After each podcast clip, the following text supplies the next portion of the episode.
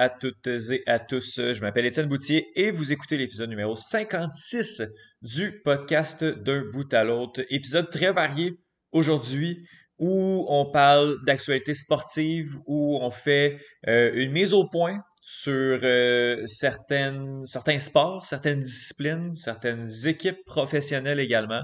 Et on va également y avoir une chronique un peu plus ludique euh, en, fin, en toute fin d'épisode. Je vous garde un peu la surprise. Avant toute chose, mon introduction. Euh, Qu'est-ce qui a retenu mon attention cette semaine dans le monde du sport? Bien, encore une fois, euh, tout, tout, ce que j'ai regardé se retrouve dans, euh, dans les chroniques. Euh, mis à part, il y a du beau MMA, euh, du AMM, du bel euh, du, des je vais y arriver. Or Martial Mix qui se joue vendredi, euh, Unified qui va avoir lieu en soirée vendredi, euh, une des grandes organisations canadiennes, des beaux combats, le champion samouraï euh, Cal Prepolek qui va affronter Shane Campbell, j'ai oublié le nom.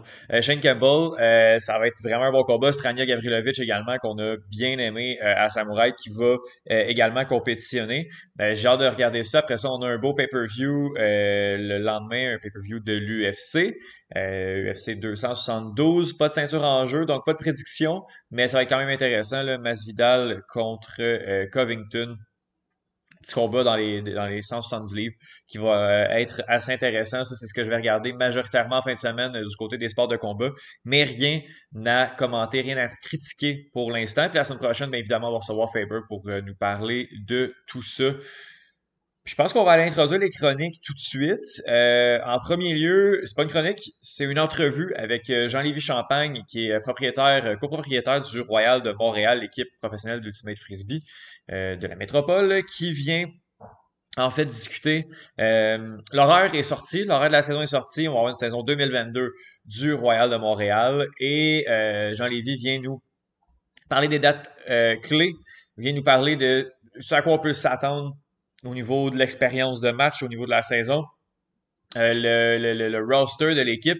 Euh, qui a commencé à être annoncé le lendemain de notre entrevue. Alors, il y a quelques joueurs qui ont été annoncés, les, les, les cadres, je dirais, parce qu'il y a des essais qui ont lieu en fin de semaine, mais euh, tout ce qui est, qui est cadre, qui, qui, est capitaine des équipes, de l'équipe, va demeurer. Donc, pour l'instant, on a une annonce par jour. On a eu Kevin Quinlan, Malik Auger-Samar et Simon Charrette qui ont été annoncés. Euh, pas de grande surprise là. Euh, fallait s'attendre à ce que ces trois joueurs-là soient reconduits pour la saison 2022. Donc, euh, ça ressemble un peu à ça. Les annonces présentement qui ont, qui ont été faites, qui sont pas annoncées dans, qui sont pas dites dans la chronique.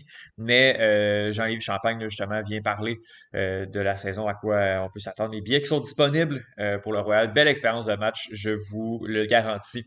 Johan Carrière vient parler euh, de, la, euh, ben, de la guerre en Ukraine. Euh, il vient pas parler du conflit en tant que tel, mais des répercussions sur le monde du sport. À chaque jour, on a de nouveaux rebondissements. Johan, notamment, qui a un œil sur euh, tout ce qui se fait aux Olympiques et aux Paralympiques. Euh, il y a eu beaucoup de choses qui, qui ont été annoncées dans les dernières heures et on, on, transpose ça un peu dans, dans le monde du sport. ce que les fédérations ce que les, équipes, les joueurs, les athlètes font. Euh, donc, euh, on, en parle avec euh, Johan. Sinon, on a Bruno qui vient parler de la MLS. La saison était déjà entamée et déjà entamée, première semaine et la deuxième semaine qui se joue présentement. Mais Bruno vient mettre la table qui sont les équipes auxquelles on, on, peut attendre quelques trucs, quelles sont les déceptions.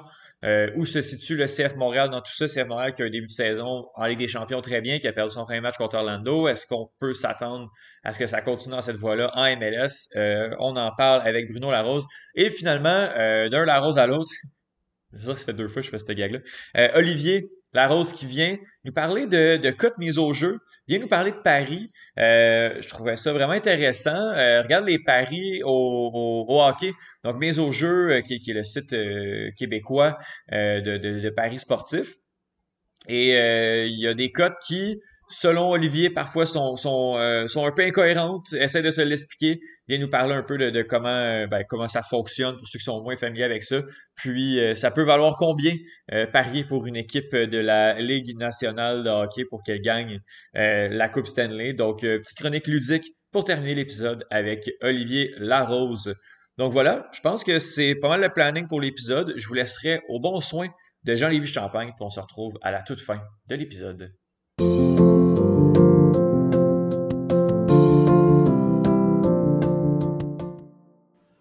Je suis très content d'avoir à l'émission euh, quelqu'un que vous avez déjà entendu, je dirais à pareille date, euh, il y a un an approximativement. Il s'agit du cofondateur, copropriétaire du Royal de Montréal, Jean-Lévis Champagne. Salut Jean-Lévis, comment vas-tu? Ça va très bien, Tiens. Merci de m'accueillir à ton émission encore une fois. Je suis vraiment content que tu sois là. Il y a, des, trucs qui sortent. Bon, euh, finalement, on l'attendait. l'horaire 2022 de la saison du Royal de Montréal qui confirme un peu ce, qu'on attendait, euh, en fait, la saison 2022 de, de l'AUDL qui va avoir lieu euh, après une année 2021 qui, finalement s'est bien passée pour, le Royal.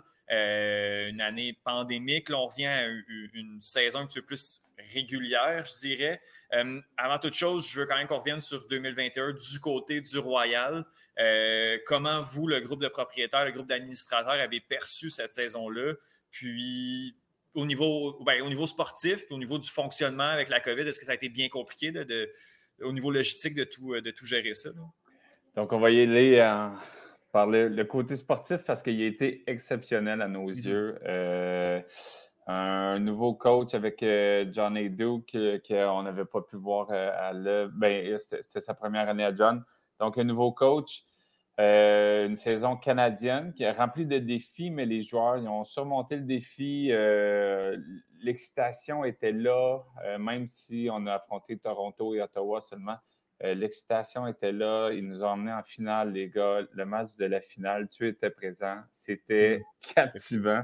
on, a eu, on a eu de la pluie toute la saison, là, à tous nos troisième quarts, mais celle-là, il y a eu un orage, un ah délai de une heure et quart. Euh, plusieurs fans sont restés, euh, en fait, sont restés en grand nombre pour voir euh, la fin de match. Là.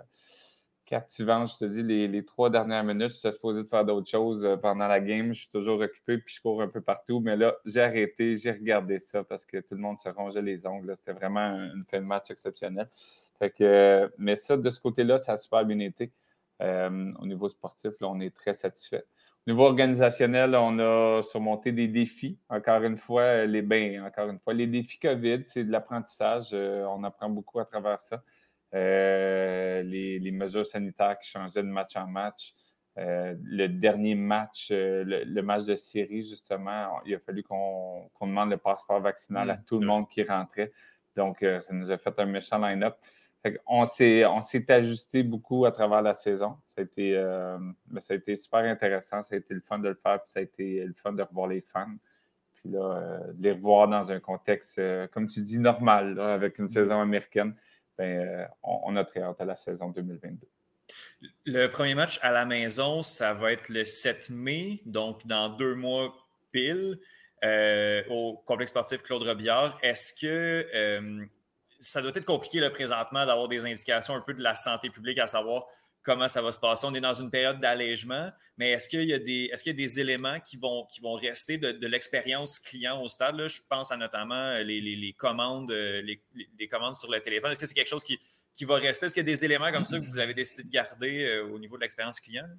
Euh, ben, si on, peut, l'expérience client, la commande au téléphone, nous, on aime que le monde y descende, qu'il se déplace, qu'il vienne euh, sur la terrasse. Donc, euh, si on peut, on va, on va l'enlever. Mm-hmm. On n'a pas prévu nos mesures sanitaires. À la mesure, on a appris beaucoup que les mesures sanitaires changeaient, changeaient assez rapidement l'année dernière. Donc, mm-hmm. on va attendre un mois avant parce que là, en ce moment, on est en déconfinement. le 14 mars, tout sera déconfiné. Euh, il n'y aura plus nécessairement de règles euh, qui vont nous affecter, nous, au sein du Royal. Donc, euh, on s'attend à revenir à une saison normale comme, comme avant là. si on peut dire ça. Donc, dans les années 2018 environ, là, quand mhm. tout était normal. On, a hâte de. de ben, puis on se croise les doigts qu'il n'y ait pas, a pas de, de, qu'il n'y ait pas d'autres choses qui arrivent, puis d'autres, d'autres mesures de, restriction, mais on s'en va sur, la bonne voie. On, on, essaie de rien jinxer pour, pour l'instant. Le pas, classement, l'horaire en fait, calendrier 2022 qui est sorti, le premier match du Royal de la saison, de la saison qui s'en vient va être le 30 avril. Mine de rien, c'est bientôt, c'est dans, dans deux mois.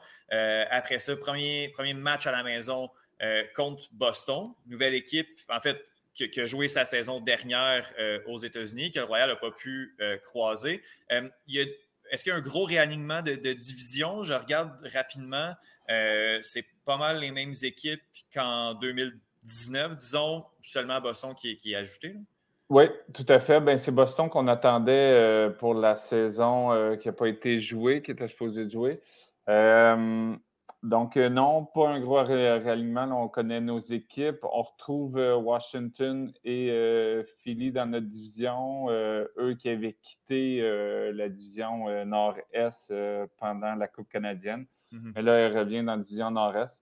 c'est un calendrier très équilibré. On va jouer deux matchs contre chacune des équipes, une partie à domicile, une partie à l'étranger pour un total de 12 matchs.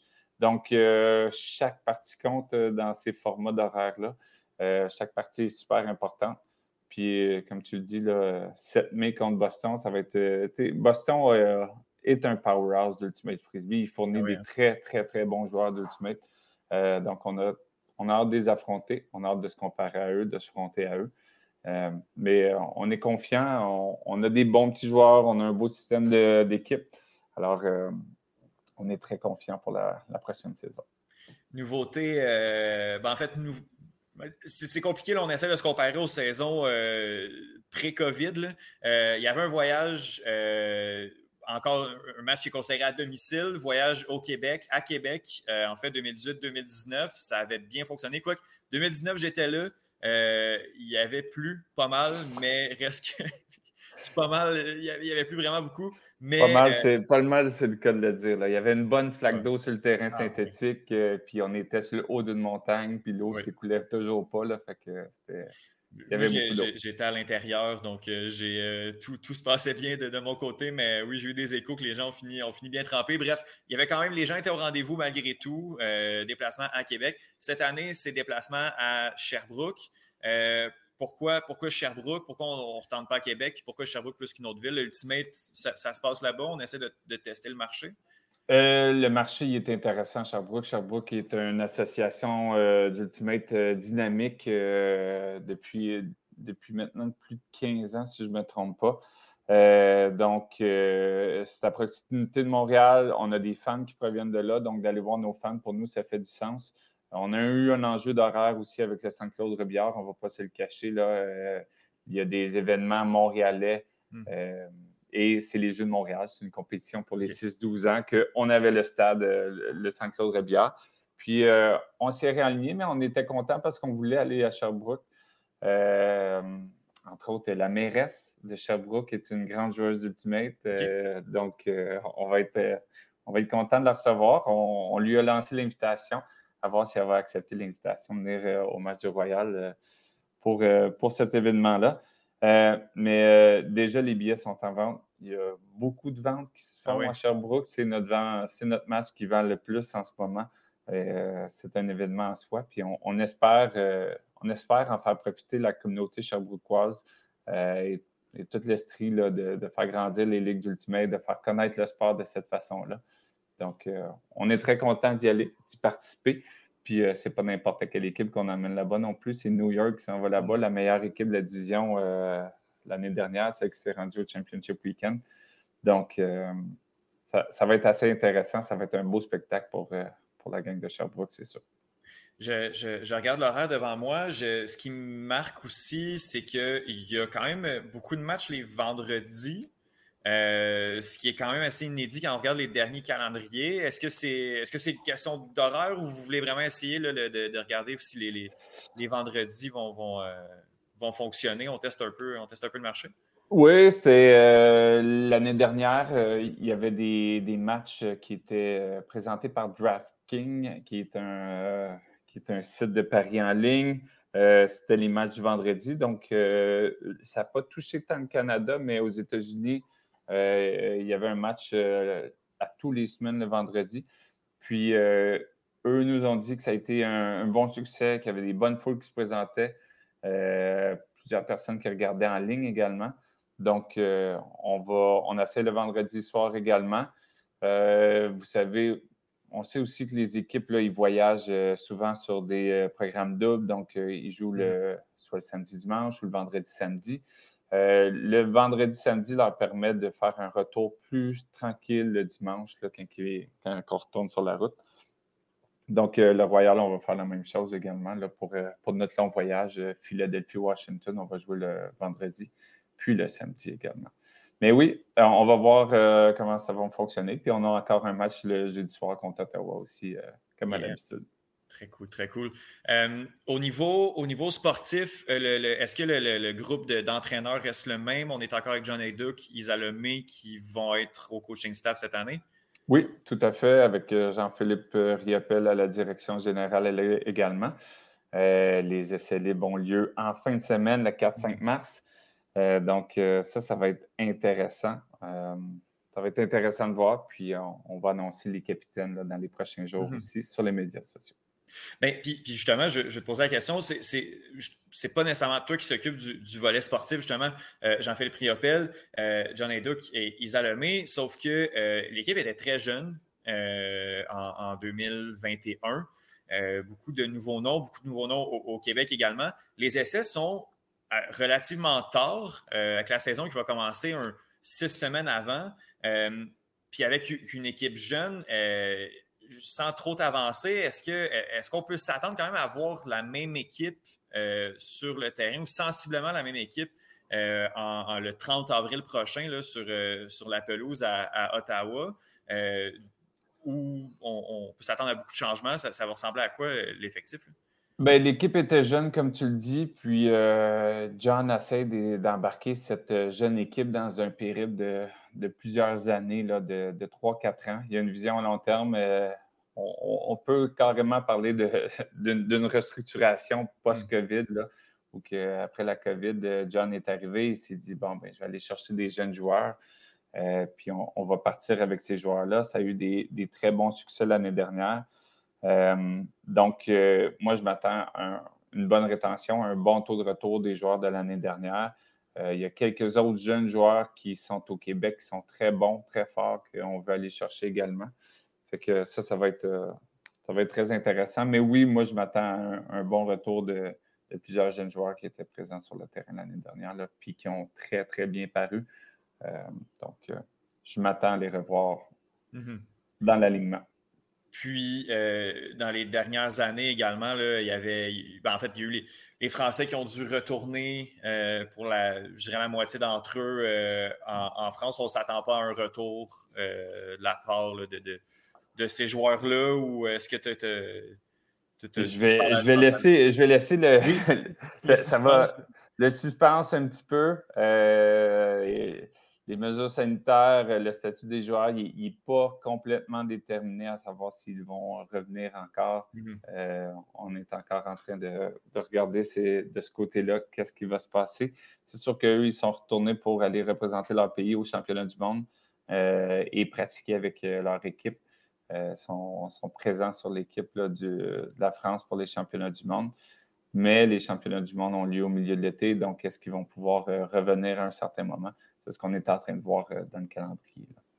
Super. Puis, puis au final, euh, au niveau du, groupe de, propriétaires, on, regarde vers l'avant pour, euh, pour le, reste de la saison. On commence à avoir hâte que, tout ça se, se, fasse, que l'équipe soit annoncée. Puis est-ce que tu es, optimiste face au niveau sportif, là, face aux, équipes qui s'en viennent? Parce que oui, ça, a bien fonctionné en fait la, division canadienne. J'ai l'impression que ça tombe bien aussi avec ce nouveau groupe-là, d'y avoir été avec comme division canadienne, jouer contre Ottawa, contre Toronto, sauf que là, même on, arrive sur un niveau supérieur euh, quand on, va aller se frotter justement à, New York. Est-ce que vous, vous êtes confiant d'être capable de compétitionner euh, avec, avec le bassin montréalais, puis d'aller chercher à, tout le moins une place en série pour 2022?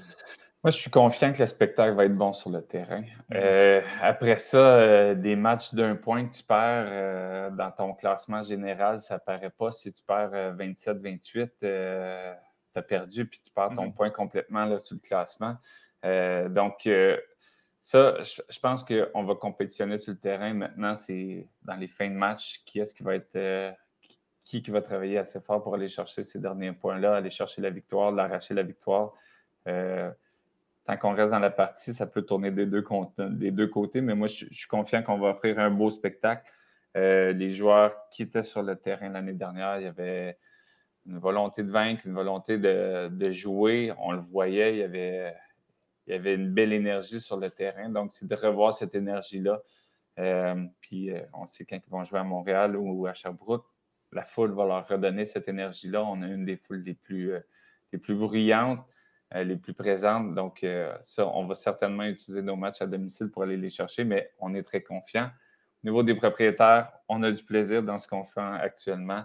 on a hâte que la saison se relance. On veut lancer des, nouvelles initiatives, encore une fois, on déplace notre allée, on veut, tout le monde s'est assis dans les estrades la dernière année. Euh, là, on veut qu'ils reviennent en bas, qu'ils viennent s'amuser sur la terrasse avec nous, mm-hmm. qu'ils puissent, eux, s'amuser entre eux, euh, voir des, groupes là, se parler ensemble sur la terrasse. C'est ce qu'on essaie de vendre, c'est cette expérience de match-là, puis on sent que ça va être très plaisant, puis on, on a bien hâte à la saison. On a nos événements également. On, a nos parties, mais on a nos événements qu'on organise. Notre camp junior qui, a super bien fonctionné l'année dernière, d'une semaine. On peut le faire sur deux semaines. On a nos tournois, etc. Fait que on a bien hâte. Je pense que tout le monde a bien hâte à, un petit peu de festivité au, Québec et partout dans le monde. Puis euh, c'est ce que le Royal, on va essayer de leur offrir le meilleur divertissement possible. L'effectif va sortir au cours des, prochaines semaines. Le premier match, c'est le 30 avril. Euh, on peut le regarder sur audl.tv euh, contre Ottawa. Le premier match à la maison, c'est contre Boston le samedi 7 mai. Puis, euh, si vous voulez prendre la voiture, un petit road trip sur l'autoroute 10 dans les cantons de l'Est, ça va être à Sherbrooke, ben, en fait à Sherbrooke le 27, vendredi 27 mai prochain. Les billets sont disponibles sur royalultimate.com slash billets. Jean-Yves Champagne, je, fais la job. on, dirait que, dirait que j'ai été formé un peu. Euh... je connais le speech déjà. Tu connais le speech, c'est excellent. Je n'aurais pas pu mieux le faire. Euh, je, t'engage. Je t'engage pour venir faire le speech à ma place, ça c'est sûr. Merci beaucoup, Étienne. Je te remercie beaucoup. On se reparle très bientôt. C'est le tour de Johan qui fait une chronique sur un sujet particulier. Le. Euh, conflit en Ukraine continue d'avoir des répercussions euh, sur le monde du sport. Euh, on va en parler avec Johan Carrière. Euh, Johan, comment vas-tu? Ça va très bien, Étienne. Et toi, comment vas-tu? Oui, ça va, ça va bien. On est vendredi, je dirais le matin. On n'a pas passé l'avant-midi encore. on se lance dans, la chronique. Puis c'était quand même important justement qu'on se parle le plus près possible de la date de diffusion de l'épisode parce que ce conflit-là, euh, justement, qui se passe en Ukraine, qui est instigé par les Russes, euh, a des répercussions sur le sport, notamment sur les athlètes russes. Euh, on va commencer au niveau des Jeux olympiques et paralympiques, dont la cérémonie d'ouverture vient, ben, comme était vient de se terminer, là, où on est dedans. Qu'est-ce qui se passe au niveau du comité, du comité olympique de Russie? Ben, en fait, c'est exactement le point là, que tu mentionnes qu'on enregistre à un petit peu le plus tard possible. Si on avait enregistré notre chronique il y a 36 heures, euh, l'information aurait été complètement différente. Donc, ça change vraiment de jour en jour. Euh, donc, c'est assez important d'avoir le, plus de détails possible. Donc, effectivement, là, on parle des Jeux paralympiques euh, de Beijing qui, bon, qui s'ouvrent, qui se sont ouverts hier, pour ceux et celles qui écoutent l'épisode samedi. Euh, donc, euh, pour, euh, qui font partie là, pour un neuf jours de compétition. par la suite, ce qui s'est passé, tout ça remonte à justement au moment de, du début du conflit entre la Russie et, l'Ukraine. Le, président du comité olympique, Thomas Bach, avait mmh. fortement été en désaccord avec ça. Il avait d'ailleurs dénoncé le fait que la Russie avait violé la trêve olympique, mmh qui est un espèce d'accord de paix qui est pas signé, ce n'est pas un document ou une loi légale, mais c'est comme une convention qui date de la Grèce antique que d'une période qui s'étend de sept jours avant le début de la, avant la cérémonie d'ouverture des Olympiques jusqu'à sept jours après la cérémonie de clôture des Paralympiques. Il n'y a pas de bataille, il n'y a pas de guerre. On, fait la paix pour juste profiter du sport et s'unir ensemble. Mm-hmm. C'est la troisième fois dans l'histoire que euh, la Russie viole cette trêve-là. La deuxième fois qu'ils le font en Ukraine. On se souvient de 2014. 2014, oui, c'était dans le même temps, exactement. oui, exactement. C'était en plein entre les deux. Donc, ah oui. C'est pas. Euh, euh, puis il y, a quasiment un calcul justement qu'on pouvait faire de se dire bon, euh, sais parce que les tensions, on, les, on les, sentait venir, on savait mm-hmm. pour quiconque suit la politique, politique internationale, on savait que pas nécessairement que ça, allait, ça allait péter à ce point-là, mais on savait que les tensions s'étaient ben, intensifiées. Euh, pendant les Jeux olympiques. On dirait que justement, la Russie a profité du, timing de, fin des JO parce que si ça avait été directement pendant les Olympiques, on n'aurait que parlé de, ça. On n'en parle déjà que de ça, mais ça aurait vraiment teinté les JO. Là, on peut se dire qu'on attendait la fin avant de faire un, move, mais je ne savais pas cette règle-là qu'il fallait inclure les, Paralympiques dans cette, trêve-là. Puis deux fois en huit ans, c'est quand même particulier. Là. Oui, et en 2008 aussi, il y avait eu, euh, il y a eu la, guerre avec la, avec la Géorgie. Donc, c'est mmh vraiment, c'est la troisième fois en peu de temps pour, pour la Russie. Et là, ben, justement, c'est comme ça que ça a commencé. Et là, ben, l'inquiétude qu'on avait du côté du comité paralympique qui s'est joint aussi au CIO en disant, ben, c'est pas bien, il faut pas faire ça, blablabla. Bla, bla.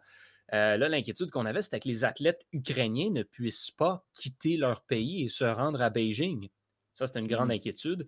Et là, c'est là où on remettait un petit peu en question la participation euh, des athlètes russes et bélarusses. Parce mmh que, bon, il y, a le, il Bélarus aussi qui est impliqué là-dedans. Bien sûr, les Russes, euh, bon, sont impliqués avec le comité paralympique russe maintenant. Mais euh, on avait pris la décision qu'ils allaient pouvoir compétitionner sous une bannière neutre, donc quelque chose qu'on voit ben, justement, le comité paralympique russe et le comité paralympique euh. Et là, ça n'aurait même pas été ça, ça aurait été juste comme les athlètes, mmh eux autres comme il aurait compétitionné avec le drapeau paralympique. Ça, ça aurait été ça. Euh, c'est le genre de sanction qu'on voit partout dans le monde en ce moment. Euh, et ça, c'était la décision qui avait été prise. Donc, on avait dit, on va les laisser compétitionner, mais pas d'hymne national, pas de drapeau, les médailles comptent pas, blablabla. Bref, la même sanction qu'on a donnée au comité olympique russe, mmh mais là, ça s'étend au Bélarus, puis on ne va même pas utiliser le mot russe et Bélarus. Et il y a plusieurs pays qui ça n'a pas fait leur affaire. L'Ukraine, bien sûr. Mmh qui a carrément demandé à ce qu'on exclue les deux pays. Le Canada s'est joint très rapidement aussi euh, et a été un, a eu une grosse voix. Le, Canada a été très vocal sur on ne veut pas avoir les Russes et les Bélarusses.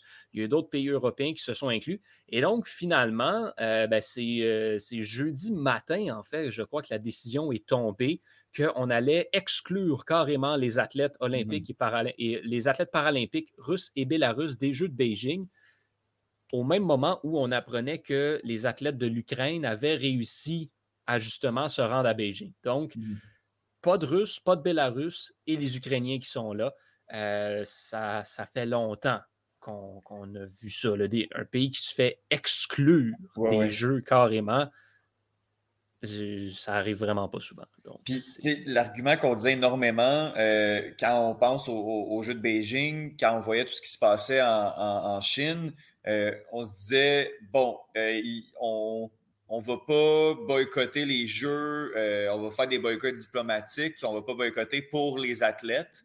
Euh, encore là, les athlètes russes et euh, biélorusses ne sont pas responsables de, la guerre, ne sont, pas responsables de, justement tout ce qui se passe présentement, mais on atteint un autre palier en pénalisant ces athlètes-là politiquement, c'est quand même très gros, justement, qu'on n'a jamais voulu impliquer le sport et pénaliser les athlètes de ça. Puis là, ben, on est rendu au point où on n'a tout simplement plus le choix. Là. Ce, serait ben, impensable. On aurait pu le faire, mais ça aurait été très malaisant de voir un athlète russe euh, partir. Ben, probablement. Et encore une fois, je reviens au point où ce qui inquiétait beaucoup, euh, particulièrement le Comité international paralympique, c'était que les athlètes de l'Ukraine ne puissent pas se rendre. Mmh Là, si les athlètes de l'Ukraine ne peuvent pas venir, ben désolé, mais c'est complètement injuste d'avoir les athlètes russes et bélarusses si Ouais. les Ukrainiens ne peuvent pas être là. Mhm. Donc, il y avait ce, ce, ce concept-là aussi qui était à prendre en compte. Là, finalement, bon, les Ukrainiens peuvent être là. On a quand même décidé d'exclure euh, les Russes et les Bélarusses, chose qu'on se met à voir de plus en plus partout, parce que les Jeux paralympiques, c'est une chose, mais Mhm. des sanctions, on en voit partout, partout, partout, à travers tous les sports, presque, les athlètes russes et bélarusses sont en train de se faire bannir ou sont obligés de représenter le- une bannière neutre. Mhm.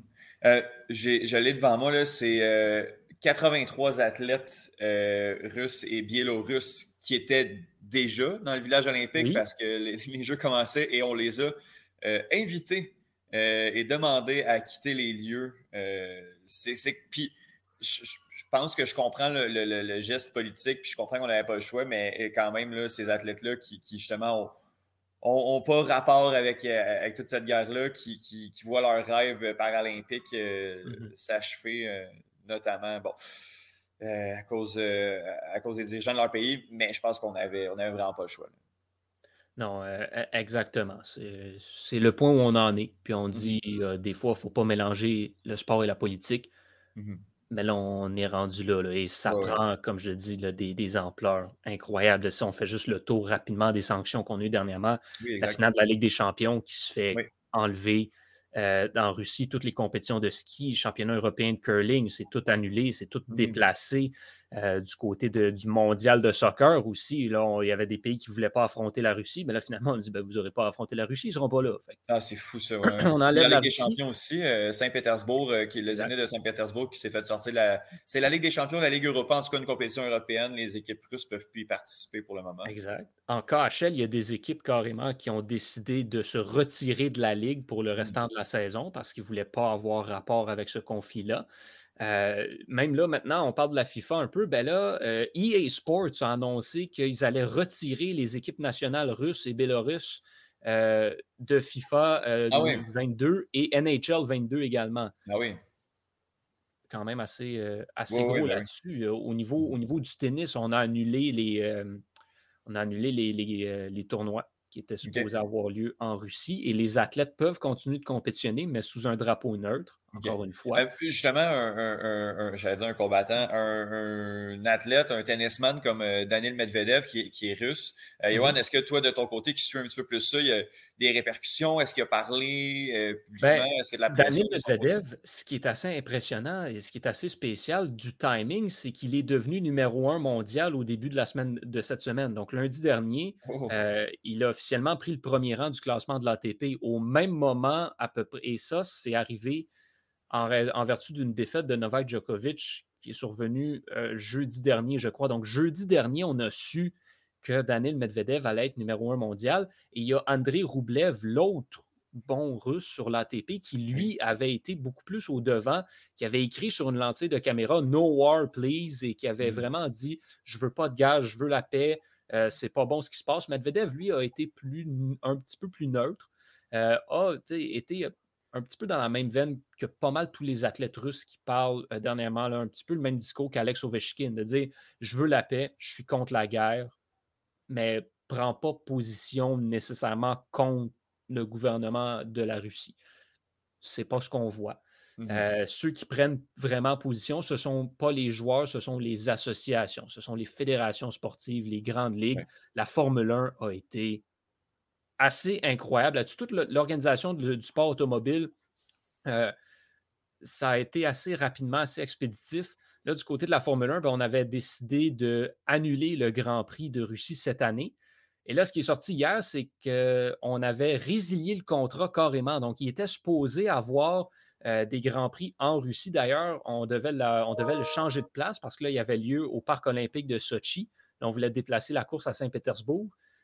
Eh bien, ça n'aura pas lieu. On a décidé de carrément annuler le contrat. On a déchiré le contrat. Il n'y a plus de course qui se donne en Russie du tout, du tout. Ah ouais. Et euh, ben, il y a l'écurie Haas aussi qui, il faut le savoir, elle, elle est, son commanditaire principal, c'est la compagnie minière de, euh, du père de Nikita Mazepin, qui lui Mhm. est un bon ami de Vladimir Poutine. Euh, donc, Ah ben, Haas a décidé de carrément enlever ce sponsor-là. On a dit, Haas a dit, c'est correct, je peux m'en passer pour cette année. Si on perd tout l'argent qu'ils nous donnent, on va survivre quand même. Fait on scrape euh, Ural Kali, on n'y va pas avec eux. Et l'autre répercussion que ça a, c'est que là, on se dit, ben, parce que si on plus ce commanditaire-là, il n'y a plus aucune raison pour Nikita Mazepin lui-même d'être au sein de l'écurie. Mmh Et là, c'est ce qu'on entend en plus. C'est que là, parce que il est obligé de compétitionner sous un drapeau neutre, parce qu'il y a des pays comme le, Royaume-Uni, en, Grande-Bretagne, on a dit euh, toutes les compétitions de sport automobile, et pas juste automobile, la moto aussi, de tous les sports de moteur, euh, on ne veut pas avoir de Russes. Fait que Nikita Mazepin ne pourrait pas compétitionner ah au Grand Prix euh, de Silverstone. Alors là, ce qu'on entend de plus en plus, c'est que Haas va carrément juste mettre Nikita Mazepin dehors euh, pour le remplacer. Il y a vraiment des répercussions comme ça sur tous les athlètes là, en Formule 1. C'est quand, même, quand même assez gros ce qu'on voit. Mmh et, et, on voit ça là, dans toutes les fédérations sportives aussi parce que c'est justement ces ligues-là prennent position, elles, carrément, les grandes équipes, les grandes organisations. Puis en même temps, il faut les comprendre, les athlètes. Ils sont rares, les, athlètes qui vont. Tous ceux qui ont de la famille encore en Russie. Mmh ben, on ne peut pas leur en vouloir de ne pas prendre position contre le gouvernement. Mmh on voit ce qu'ils font. Ils ont bombardé une centrale nucléaire hier. Mmh Ils n'auront pas peur d'aller rendre visite à la famille d'Alex Ovechkin si jamais d'une niaiserie. Oui, oui, puis tu sais aussi, les athlètes euh, peuvent prendre position, mais souvent aussi, ça va être des enjeux qu'ils ne maîtrisent pas. Même moi, le, conflit, euh, tu sais, objectivement, je suis, euh, je suis contre la guerre, là, mais je n'ose pas me prononcer non plus sur le conflit en tant que tel parce que je ne connais pas les enjeux nécessairement. Puis les sportifs, encore moins que, que ben deux là, qui étudient un peu là-dedans puis qui étudient ben, l'actualité. C'est un peu ça. Puis, pour revenir encore sur ce que je disais, sinon, on a vu, on se souvient l'année dernière ce qui est arrivé à Artemi Panarin. Euh, qui, lui, bon, là, s'est ressorti comme quoi, lui, il était en soutien à Navalny, l'opposant de, Poutine. Et là, ben, il avait dû retourner chez eux pour régler une supposée histoire d'agression sexuelle qui ont, finalement avait probablement été inventée de toutes pièces. Mmh c'est ce genre de choses-là. Tu ne veux pas impliquer les athlètes. Mais là, c'est ce qu'on dit. C'est là, ben regarde, les athlètes peuvent compétitionner sous une bannière neutre ou sans mmh représenter la Russie. Fondamentalement, est-ce que ça change quelque chose dans certains, dans la majorité des sports? Pas vraiment. Mais ça enlève. Là, ce qu'on veut, c'est punir la Russie elle-même, la punir mmh de tous les revenus puis toute l'exposure médiatique des grands événements comme la Coupe du Monde, comme la finale de la Ligue des Champions, comme le Grand Prix de Formule 1, comme toutes ces compétitions-là. C'est la Russie elle-même qu'on veut punir, c'est le gouvernement qu'on veut punir, pas nécessairement les athlètes. C'est du dommage collatéral. C'est mmh ce qui arrive malheureusement. Donc, les athlètes sont un peu pris dans ce conflit-là malgré eux. Oui, puis tu sais, c'est aussi le, but de mettre de la pression politique également. De, si on enlève, on enlève tout ça, l'opinion publique peut, changer à, un certain moment du côté de la Russie. Bref, Absolument. On, espère que, tout ça, euh, que tout ça se règle le plus rapidement possible. Euh, pour terminer, il y a la FIFA qui considère là, euh, ouvrir une brèche et, résilier, ben, en tout cas donner l'option mm-hmm. aux, sportifs qui, évoluent en Russie de pouvoir briser leur contrat. par contre, là, ça risque d'être compliqué parce que ça pourrait créer une jurisprudence un peu à travers le monde et qu'il y aurait un conflit. Euh, bref, ça, va être, ça va être à suivre, euh, à suivre ce dossier-là. Et au hockey, euh, ben, pour, faire, pour faire justice et parler fort, ben, on a Dominique Hachek qui, qui, a parlé très très fort cette semaine. lui, lui n'a pas peur de, de, grand-chose. Non, mais tu Dominique Hachek, bon, justement, c'est pas. c'est une grande voix et ce n'est pas un russe non plus. Il n'y a pas vraiment rapport là-dedans. Exact. Fait que non, mais Dominique Hachek, qui lui, c'est ça. Il dit que c'est pas la bonne chose à faire. Oui, dans d'autres mots, mettons. Dans d'autres mots. Je ne vais pas répéter ce qu'il dit. mais, mais c'est ça. Tout le monde a ses opinions et beaucoup n'ont pas peur de, le dire. Puis Wayne Gretzky avait été un des premiers d'ailleurs à le dire publiquement. Moi, je considère qu'on devrait empêcher les Russes et les Bélarusses de participer au championnat du monde junior de hockey. Mm-hmm. Bon, ça, ça a été annoncé par la suite par l'IHF que là, les Russes et, les, euh, la Russie et le Bélarus étaient bannis des compétitions internationales, du moins jusqu'à la fin de la présente saison, on va dire ça comme ça. Puis euh, donc, ils ne participeront pas au championnat junior, ne participeront pas au championnat U18, ne participeront pas au championnat du monde. Ben, c'est ça. À un moment donné, les gens se mettent à parler, mais personnellement, je ne vois pas l'intérêt d'avoir des gens comme Wayne Gretzky et Dominique Hachek qui embarquent dans ce débat-là. Ça, c'est mon humble opinion personnelle. Ils, ont droit à leur opinion, puis c'est correct, de, mais il faut juste que tu fasses attention dans ces cas-là parce que justement, quand tu es Dominique Hachek, il y a beaucoup, beaucoup, beaucoup, beaucoup, beaucoup, beaucoup de monde qui t'écoute. Il y a beaucoup, beaucoup, beaucoup de monde qui vont reprendre tes propos. Mm-hmm. Et en faisant ça, ben, ça devient le jeu du téléphone arabe. Les propos vont se faire déformer éventuellement. Mm-hmm. Fait je sais pas si c'était vraiment. Je veux pas traiter Dominique Hachek d'idiot, mais je sais pas si c'était la chose la plus brillante à faire. Ouais. C'est de la manière aussi, parce que bon, le ben, fait contre, contre la guerre et, et, tout, mais après ça, c'est vrai que je pense qu'il a agi sur le, coup de l'émotion aussi euh, mm-hmm. là-dessus. Puis bon, J'avoue que c'était pas c'était peut-être pas le, move le plus brillant. Sans, traiter l'homme d'idiot, on, peut dire que son move n'était pas le plus intelligent. c'est ça. Je suis pas, pas convaincu. Mettons qu'il m'a pas impressionné. Là, et je dis ça, c'est pas que je suis pas d'accord avec ses propos. Là. Effectivement, mm-hmm. moi, personnellement, je sais pas si empêcher les athlètes de participer, c'est nécessairement la meilleure chose à faire. Mm-hmm. Mais il y a juste une façon de s'y prendre. Puis euh, on en a parlé souvent à quel point une publication Twitter. Twitter, c'est la paye place pour prendre position sur quelque chose. Mais là, faire un thread Twitter sur la chose, je sais pas, man. Je sais pas. Écoute, Johan, ce, dossier-là, on va continuer d'en entendre parler. Euh, il va continuer à avoir plusieurs sanctions tant aussi longtemps que ce conflit-là euh, perdure euh, du côté de la Russie et de la Biélorussie également. encore une fois, ben, tu sais, des guerres aussi, il y en a, il y en a partout. Euh, on entend beaucoup parler de, celle qui, est présentement. On, souhaite que tout ça se, règle et euh, arrête le plus rapidement possible. Euh, en attendant, on continue de voir comment les fédérations, puis qui pour une fois quand même agissent politiquement. C'est assez surprenant, honnêtement, de, voir comment, surtout le CIO, le CIO qui n'a jamais eu... Mm-hmm l'audace ou même le courage, si je peux dire, de s'impliquer, de s'ingérer dans une affaire politique comme ça. Là, c'est la voix la plus forte. Le CIO a comme émis des communiqués encourageant toutes les fédérations sportives de la planète à bannir les Russes puis à annuler mmh leur compétition en Russie. C'est sorti de nulle part, cette histoire-là. Et même chose du côté de l'IHF aussi. René Fassel, l'ancien président, il est presque pro-Poutine, ce gars-là. Mmh fait là, là, il sort lui aussi publiquement, il fait des sorties, puis tu te rends compte que, OK, si c'était encore lui le président de l'IHF, on ne serait pas du tout dans le même monde en ce moment. Non, c'est clair. C'est vraiment très, très, très spécial. Et c'est pour ça que c'est aussi intéressant. Peut-être que, on s'en rend peut-être pas nécessairement compte du, du, côté de tout le monde, mais c'est vraiment spécial de voir à quel point on, a, on émet des sanctions. J'écoutais euh, Alain Crête hier euh, au 98.5 qui mmh disait la dernière fois qu'on a vu ça, c'était l'apartheid. Ah ouais, hein? La dernière fois qu'on a vu euh, des sanctions imposées comme ça à l'international, des sanctions aux Olympiques, aux Paralympiques comme ça, mmh c'était avec l'Afrique du Sud à l'apartheid. Bien, suffit souvent de deux ou deux euh, organisations, fédérations à partir le bal, puis après ça, les, autres, les autres euh, vont, vont agir puis, puis vont le faire. Puis écoute, Yann, on, va saluer, on peut être cynique à certains moments, on va le saluer, euh, que ce soit à cause de, l'argent, que ce soit à cause de l'opinion publique qui, qui, change, il y a des raisons qui motivent ça, mais au moins, on va saluer le, courage des fédérations de, de, bouger. Puis un, petit geste, c'est déjà un geste euh, qu'on applaudit. Yoann Carrière, je te remercie énormément.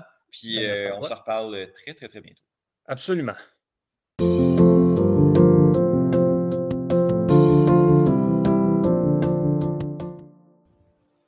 Euh, la, saison de la MS est commencée, a débuté euh, il y a une semaine avec les, premiers matchs day, mais on était un peu jammé euh, avec toutes les chroniques et il a fallu qu'on repousse ça. Mais on parle quand même du début de saison de la première division de soccer nord-américaine avec Bruno Larose. Bonjour Bruno.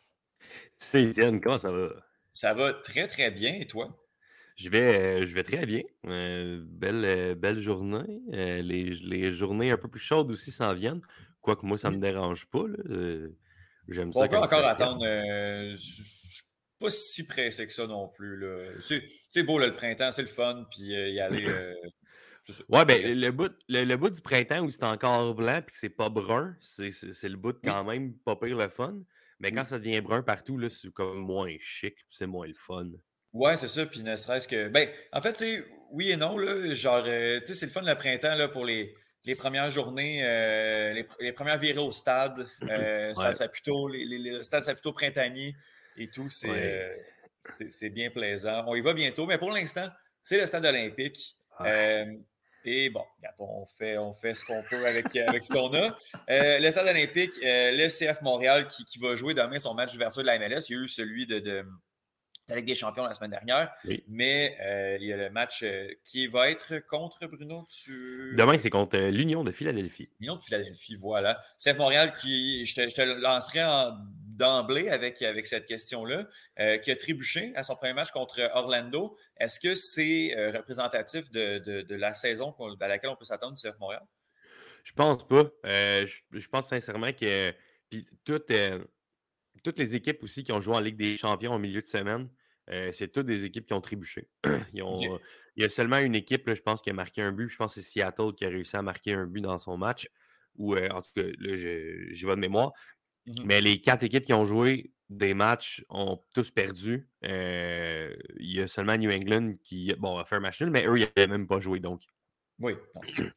c'est ça. Fait que je pense pas que c'est nécessairement représentatif. représentatif. J'ai l'impression que c'est euh, aussi de descendre de ce hype-là euh, qui, est, euh, qui peut être un peu complexe, là, surtout après la, la- la performance qu'on a eue au Stade olympique, qui était probablement un des meilleurs matchs du CF Montréal que j'ai vu probablement de ma vie. c'était un match qui était contrôlé de bout en bout. Donc, de redescendre de cette adrénaline-là, de, de- de ce feeling-là, d'être allé chercher une grosse victoire à la maison. Après ça, de se déplacer euh, un dimanche après-midi où il fait 78 dehors à ouais. Orlando. euh, c'est pas, euh, c'est pas chic. Donc, non, je pense pas que c'est représentatif. Euh, Orlando a quand même une équipe là, qui, qui- avec, le- avec laquelle le CF Montréal va se battre toute la saison, j'ai l'impression. Euh, donc, pour une place en série. Donc, je- c'est sûr que c'est un faux départ, mais j'ai l'impression que plus ça va aller aussi, mieux ça va, ça va être. Là, c'est sûr qu'il il commence à avoir un petit peu de problème parce qu'on n'a pas vraiment d'attaquant. Mais ça, ça, ça va se placer. J'ose imaginer. Oui, oui. Euh, ça se peut que Kai Kamara se retrouve à jouer un petit peu plus de minutes que, que prévu, puis ça a été une belle signature euh, au final. ouais, c'est ça, exactement. Sierra Leone. Euh, le- le- je veux qu'on parle du euh, New York City FC, qui, tu l'as dit, est en Ligue des champions, donc n'a pas eu une super belle performance. C'est quand même les champions de la Coupe MLS euh, Mm-hmm. de l'année dernière. Est-ce qu'on peut s'attendre à un même succès euh, de leur côté pour, euh, pour l'année qui s'en vient? Je pense que ça va être, ça va être vraiment difficile parce que là, pour l'instant, c'est majoritairement le même effectif, mais l'attaquant, Tati Castellanos, qui a beaucoup, beaucoup de rumeurs qu'il voyait qui, comme partir dès, dès le mercato là. Finalement, il est encore là, mais il y a vraiment beaucoup de rumeurs qu'il envoie là, soit au Brésil ou en Argentine ou euh, peut-être même en Europe. là. donc, euh, c'est un, un élément ultra important, euh, soulier d'or la saison passée. Euh, il a été excellent aussi dans les séries. Donc, je pense que ça, c'est un. C'est un, un gros, gros élément. Mhm. Donc, si lui part, je, je- je- bon, c'est sûr que NYCFC a quand même des, des- des moyens, là, donc il a toujours le- la possibilité d'aller chercher un remplaçant. Mais on sait que des fois, un remplaçant arrivé en milieu de saison, c'est pas nécessairement un gage de succès en MLS. Mhm. Ouais. Donc, euh, je sais pas, mais on a euh, pratiquement le même effectif. là. Oui, on a perdu, euh, on a perdu Tadjouri Shradi qui est rendu à LAFC. Il y a quelques Mhm. joueurs là, qui ont quitté, mais c'est pas, euh, c'est pas, euh, c'est pas majeur. Euh, je pense pas qu'ils vont remporter encore une fois cette année, mais ils vont faire les séries et ils vont être dans la course. Là, ça, je suis Mhm. convaincu de ça. Euh, euh, New England Revolution qui a euh, étrié euh, la MLS l'année dernière, sauf en, en- en série, là, qui n'a pas réussi à aller chercher le- le- le- euh, la Coupe MLS, mais qui a remporté le, Supporter Shields, qui est comme le, championnat, Mhm. l'équivalent du championnat pour, pour les ligues européennes. Ta- Ta- Tajon Buchanan est parti. mhm. vers le FC Bruges en Belgique. Est-ce qu'il est est y a eu d'autres gros départs? Puis est-ce qu'on a réussi à remplacer ce joueur-là qui, est très important? Ben, il n'y a pas, ben, de, mémoire, là, j'ai pas nécessairement tout suivi, mais des, départs, il n'y en a pas eu tant que ça du côté de, du Revolution. des arrivées, ben, il y a José Altidor qui est arrivé, qui est quand même un joueur qui est quand même capable encore de faire mal à beaucoup d'équipes en MLS, j'ai l'impression, dont Montréal. Et puis, on a cherché aussi l'international américain, ah, chaque fois j'ai de la misère que son nom, c'est Leggett, Legit lui. ah oui, oui, Sébastien. lui qui était, lui qui était au Galaxy. Donc, ça, je pense que c'est directement pour, pour remplacer le Buchanan. Mmh Donc, je pense qu'on a euh, euh, quand même une bonne équipe. Là, Matt Turner va quitter, euh, mais je crois que c'est. Est-ce que c'est en juin ou à la fin de la saison? Là, ça, je ne me souviens pas. Mais il y a possibilité qu'il quitte et qu'il soit renvoyé en prêt. Là, parce que c'est quand même, Arsenal. Euh, Arsenal. Arsenal. Donc, c'est quand même un gros morceau si lui quitte. Mais j'ai bien l'impression qu'il y a comme plusieurs transferts qui se font dernièrement à MLS. Les joueurs sont après ça reprêtés à leur équipe MLS pour mmh au moins terminer la saison. Donc, euh, j'ai bien hâte de voir ce serait, si c'est si après la saison ou en juin qu'il va partir. ça, je ne suis, pas, je suis pas trop certain de ça à ce niveau-là. Mais c'est sûr que ça, ce serait un, gros, gros morceau parce que Matt Turner, c'est probablement le meilleur gardien de la MLS ou définitivement dans le top 3 des meilleurs gardiens MLS. Donc, c'est sûr que ça, ça, va avoir un impact. Mais sinon, il n'y a pas beaucoup de changements du côté de, du Revolution. Puis j'ai l'impression que peut-être que cette année, on va viser ne pas avoir la, fameuse semaine de bail. j'ai l'impression qu'on va peut-être vouloir euh, jouer des séries au complet. Euh, mmh comme ça, on ne va pas perdre un trois semaines. Là. Surtout que le contexte était particulier l'année passée parce que c'était la, première ronde était avant une pause internationale. Donc finalement, c'était comme trois semaines sans jouer.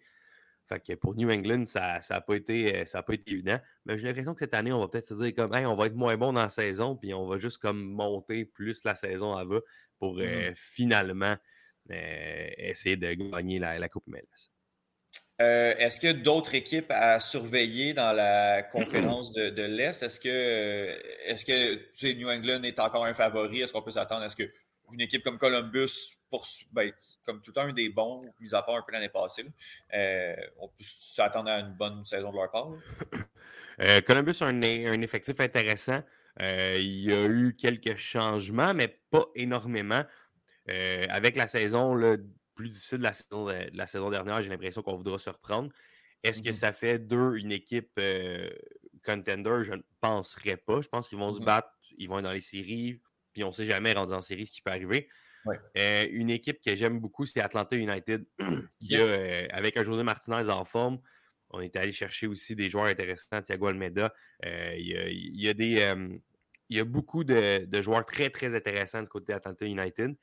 Euh, j'ai l'impression qu'on pourrait connaître une excellente saison euh, de ce côté-là. L'année passée, on avait commencé vraiment lentement. On avait eu beaucoup de problèmes. On avait euh, renvoyé notre entraîneur. Puis après ça, quand on a trouvé l'entraîneur que ça nous prenait, là, on, on, est, on est parti.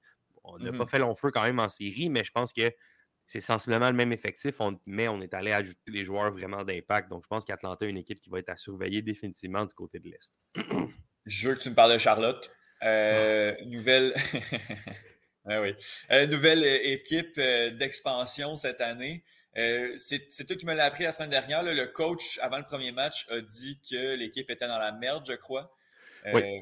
Que ça regardait très mal. Le premier match a un peu prouvé, a donné raison à, l'entraîneur.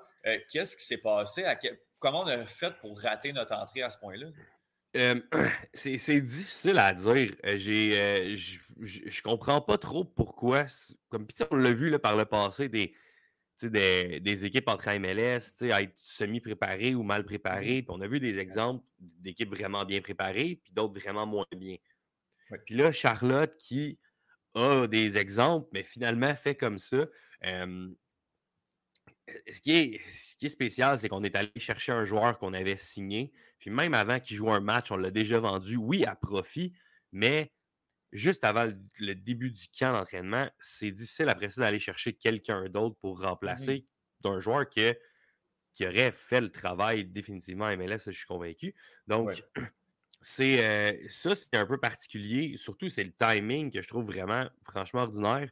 Tu veux te bâtir un effectif, tu achètes quelqu'un il y a un an, alors que tu n'as pas encore d'équipe, donc tu le prêtes. Après ça, boum, tu le vends, même avant d'avoir fait ta première saison en MLS. Puis ton premier match, ça, c'est vraiment particulier. Tu, parles de, que- de Riley McGree, là? Oui, je crois que c'est ça, ouais. Il a, il a quand même vendu six fois le prix payé. Oui, c'est ça. Euh, en fait, c'est 3 une- millions sur la vente quand même. C'est c'est une belle, une très belle opération euh, financière du côté de, de Charlotte. Mais je pense que. Bon, aussi, je pense que du côté de Charlotte, on n'aura pas de problème à remplir euh, le, le stade. Les billets de saison se vendent à une vitesse folle. Donc, peut-être qu'on peut se dire, bon, ben, on va commencer à rentrer tranquillement. Mhm. Puis, on va faire un gros coup d'argent pour commencer. Puis après ça, on ira chercher peut-être à la deuxième saison un- un- des joueurs un peu plus euh, intéressants. Mhm. J'ai. euh, je sais pas. Je pense pas que ça va être la pire équipe de l'Est quand même, malgré tout. Ah ouais. Parce qu'on on a, euh, on a seulement perdu 3-0. Ben, on a seulement perdu 3-0. Puis C'était quand même contre DC United, qui est quand même une équipe qui, qui est quand même très bonne euh, aussi Mhm. là, du côté de la, de la MLS.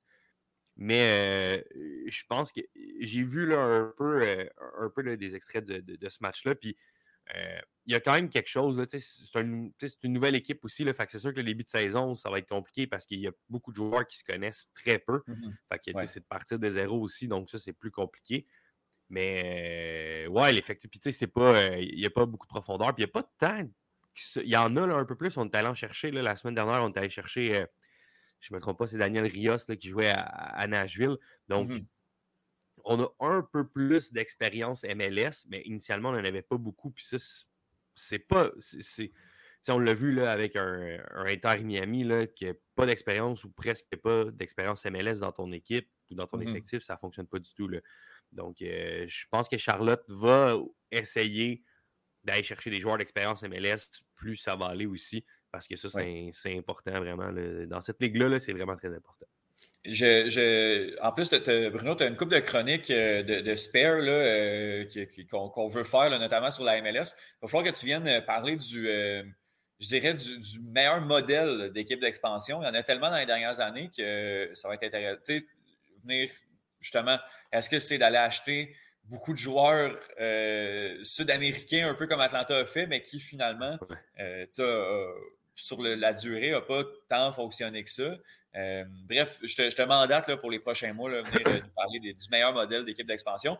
Euh, entre-temps, parlons de Austin euh, dans Oui. l'Ouest, qui, pour vrai, là, a une saison qui est passée sous le seuil de l'indifférence l'année passée et qui, là, a gagné 5-0 sa première rencontre. Est-ce qu'on peut s'attendre? C'était contre Cincinnati. Ouais, Mais- c'est ça.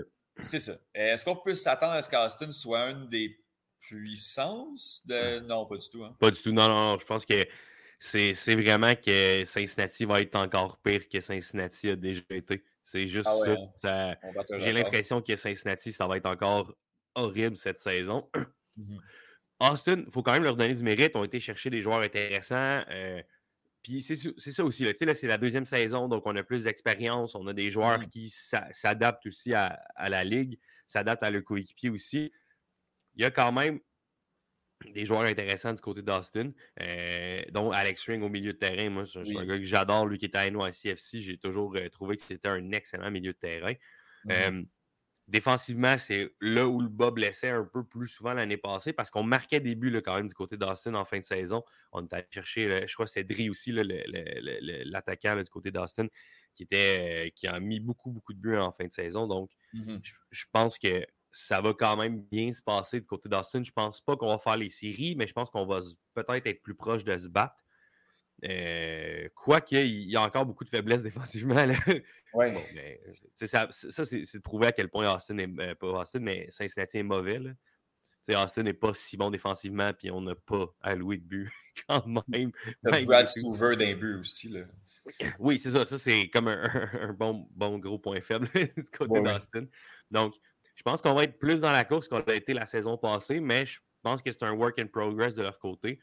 Puis je pense qu'on va aussi pas mal plus dans la bonne direction de, ce côté-là que peut-être un Inter Miami, euh, un, Cincinnati ou des, comme, des équipes comme ça qui essaient des trucs mais que ça ne fonctionne jamais.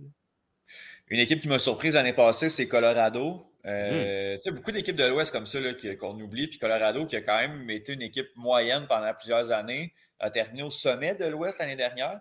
Euh, on peut s'attendre, est-ce qu'on va répéter les, est-ce qu'on va répéter du côté de, du Colorado?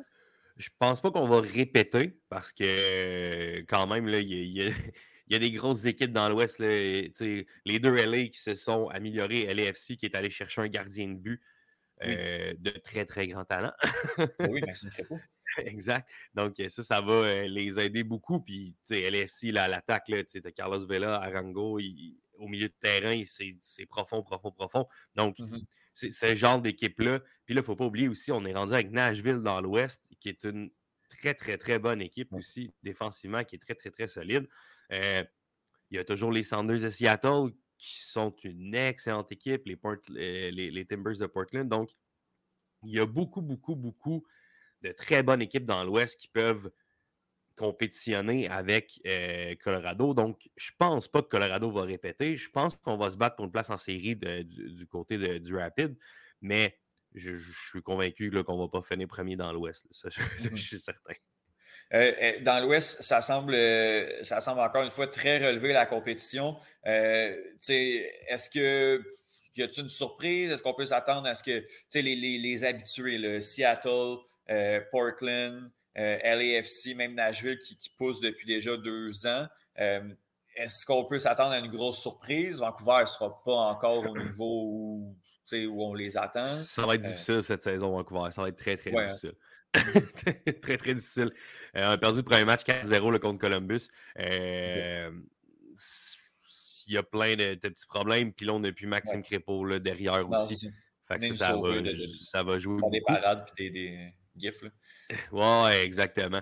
Euh, une équipe qui pourrait surprendre, mais peut-être négativement, c'est Sporting KC, j'ai l'impression. Ah euh, euh, on n'a pas vraiment d'attaquant, en fait. On avait. c'est Poulido, mais malheureusement, blessé, il ne jouera pas du tout de la saison. on avait on avait tenté d'aller chercher, euh, je pense que c'est Buxa, là, je ne me trompe pas, euh, qui, non, c'est pas Buxa, en tout cas. On avait essayé d'aller chercher euh, Berich, l'ancien de, Chicago. Malheureusement, on n'a pas réussi à le signer. Puis là, finalement, on se ramasse qu'on n'a pas été capable de signer d'attaquant de pointe. On est allé chercher quelqu'un comme en Europe, mais qu'on n'est comme pas certain. Donc, j'ai l'impression que ça pourrait être un peu plus difficile cette saison pour SKC, eux qui nous ont habitués d'être dans le haut du classement. Donc, ben euh, je, m'attends peut-être que ce soit plus difficile pour eux, mais ça va être une grosse course là, du côté de l'Ouest pour les séries. Parce qu'il mmh y a les deux LA, il y a Nashville, il y a Portland, il y a euh, Seattle, il y a Colorado. Euh, ça, ça fait déjà six. Il y a Dallas, il y a Minnesota United. Donc, il y a, beaucoup, beaucoup, beaucoup, beaucoup d'équipes qui peuvent considérer là, à faire les séries. Euh, je pense que du côté de, Houston, on sait déjà que c'est pas, pas mal mort euh, de leur côté. Euh, RSL aussi, je pense qu'on a perdu Albert, Albert qui est maintenant rendu avec les Sanders de Seattle, qui était une grosse, grosse pointure du côté de RSL. Donc, j'ai l'impression que pour eux, ça va être difficile. San Jose va être San Jose, j'ai l'impression. Ils vont gagner des matchs complètement ridicules, mais vont se faire péter 3-0 la semaine après pour mmh aucune raison. Donc, euh, euh, ouais, j'ai l'impression que ça va être intéressant quand même, mais il y a des équipes qui sont, euh, comme dans l'Est d'ailleurs, des équipes dans l'Est qui, on sait que ça ne le fera pas. C'est la même chose dans l'Ouest. Je, en terminant, j'aimerais ça qu'on parle de, de, de transfert de, joueurs en particulier. Est-ce que, ben bon, il y a, l'Américain Ricardo Pepi qui euh, a battu le record de transfert qui s'en va jouer à Osbourg en, Allemagne. Euh, sinon, au niveau des arrivées euh, au sein de, de, la MLS, est-ce qu'il y a. Bon, toi, tu connais bien Xerdan Shaikiri. C'est mon préféré, c'est mon arrivée préférée. Parle-moi de, ce joueur-là, et à quel point il va aller rien faire à Chicago. je ne sais pas à quel point il va rien faire. il y a eu il y a quand même un, changement, un changement d'entraîneur du côté de, de, de Chicago. Il y a eu un changement aussi dans tout ce qu'il y avait autour là, de l'équipe. Il y a eu beaucoup de changements du côté de Chicago. Puis on a décidé de mettre de l'argent. Euh, Je pense que Shakiri, c'est le genre de joueur qui peut faire de très, très, très belles choses. Euh, on a un gardien de 17 ans qui pourrait aller jouer n'importe où en Europe bientôt. Ah ouais. Euh, Slonina, là, qui est le prochain, euh, le prochain gardien à partir de la MLS, c'est Ah ouais, probablement lui. Puis ça va être beaucoup de bidou, j'ai l'impression, de ce côté-là. Euh, moi, je pense que Chicago a une meilleure équipe, définitivement une meilleure équipe que l'année passée. Un gars comme Shakiri va aider. Est-ce qu'il va être capable de rester en santé? Et ça, c'est toujours le point de dérogation avec ce gars-là, malheureusement.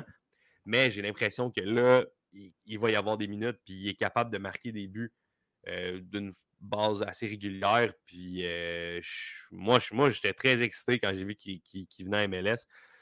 Euh, j'ai déjà hâte de le voir au stade, de- au stade Saputo. Ben, J'espère juste qu'il ne va pas marquer trop de buts, là, mais j'ai vraiment, vraiment hâte de le voir jouer là, parce que c'est euh, un petit joueur assez explosif et puis euh, Mhm. je l'aime beaucoup. Ben, il, y a, il y a du talent, il y a du talent, Zerdan Ouais. Shakiri. Après ça, j'ai l'impression que tout ce que tout ce que Chicago touche euh, réussit à, à finalement pourrir un peu et être moins bon. Euh, Mais bon, peut-être que, que les choses, j'imagine, vont, vont- vont changer, puis euh, à voir si, si le, le petit Suisse euh, va être capable de, de faire de quoi enlever son chandail, puis J'aimerais ça. J'aimerais ça. oui, ben, peut-être pas, peut-être pas contre, contre Montréal, justement. Ouais. Bruno, je te pose la question. on, est, on est au mois de mars. Ouais. Qui est le favori? Quelle équipe est la favorite pour remporter la Coupe MLS à la toute fin de la saison en décembre prochain? Euh, je vais t'en nommer un euh, par association parce que je n'ai pas encore bon. euh, tout à fait décidé. Mais je pense que dans l'Est, New England va, Encore une fois, oui. cette année-là va, va, va aller en, en finale. Puis de- dans l'Ouest, ben, ils sont tout le temps là, là fait que Seattle. C'est Ouais. une équipe. Hein. Il n'y a pas de il a pas de. Il y a pas de joueurs qui sont partis, puis on a réussi à ajouter Albert Roussenac. Moi, ça, ça me fascine. Jordan Mor- Morris est de retour en santé. Il a presque pas joué la saison passée. Euh, on a là des Roro Diaz, euh, nommer des joueurs sont là. Donc, euh, c'est un modèle assez incroyable du côté de, de Seattle. Le même coach, une stabilité depuis plusieurs années. Euh, J'ai vraiment l'impression que. Puis, de, dans les dernières années, dans l'Ouest, c'est soit Timbers, Portland ou Seattle en finale. Donc, je pense que cette année, ça va être Seattle. Wow, c'est fou, hein, c'était- réussir, à- surtout en MLS, là, à instaurer cette stabilité-là, c'est- vraiment impressionnant, honnêtement. Ouais. Puis, euh, ben, félicitations aux 102 qui réussissent à, à se renouveler année après année. Ouais. Bruno Larose, je te remercie beaucoup. On regarde ça. La première semaine, oui, a été jouée, mais le CF Montréal joue euh, samedi en après-midi. Puis sinon, ben, on va avoir beaucoup de MLS à se mettre sous la dent. Euh, puis tu viens nous parler, que ce soit du Super Draft ou euh, la, meilleure, la, meilleure, euh, la meilleure équipe d'expansion au fil des prochaines semaines. On, on a du stock en masse. Yes. Super, je te remercie pour ça. Reparle bientôt. Yes, salut.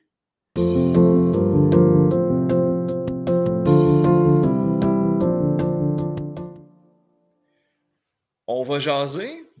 En fait, je ne sais pas comment introduire cette chronique-là. Euh, je dirais justement chronique un, un peu champ gauche où on va euh, parler hockey. Oui, on va parler de Ligue nationale, mais on va aussi parler euh, de cote de Paris en regardant les chances des équipes de gagner la Coupe Stanley selon le, le site de Paris mise au jeu avec Olivier Larose. Salut Olivier, comment ça va?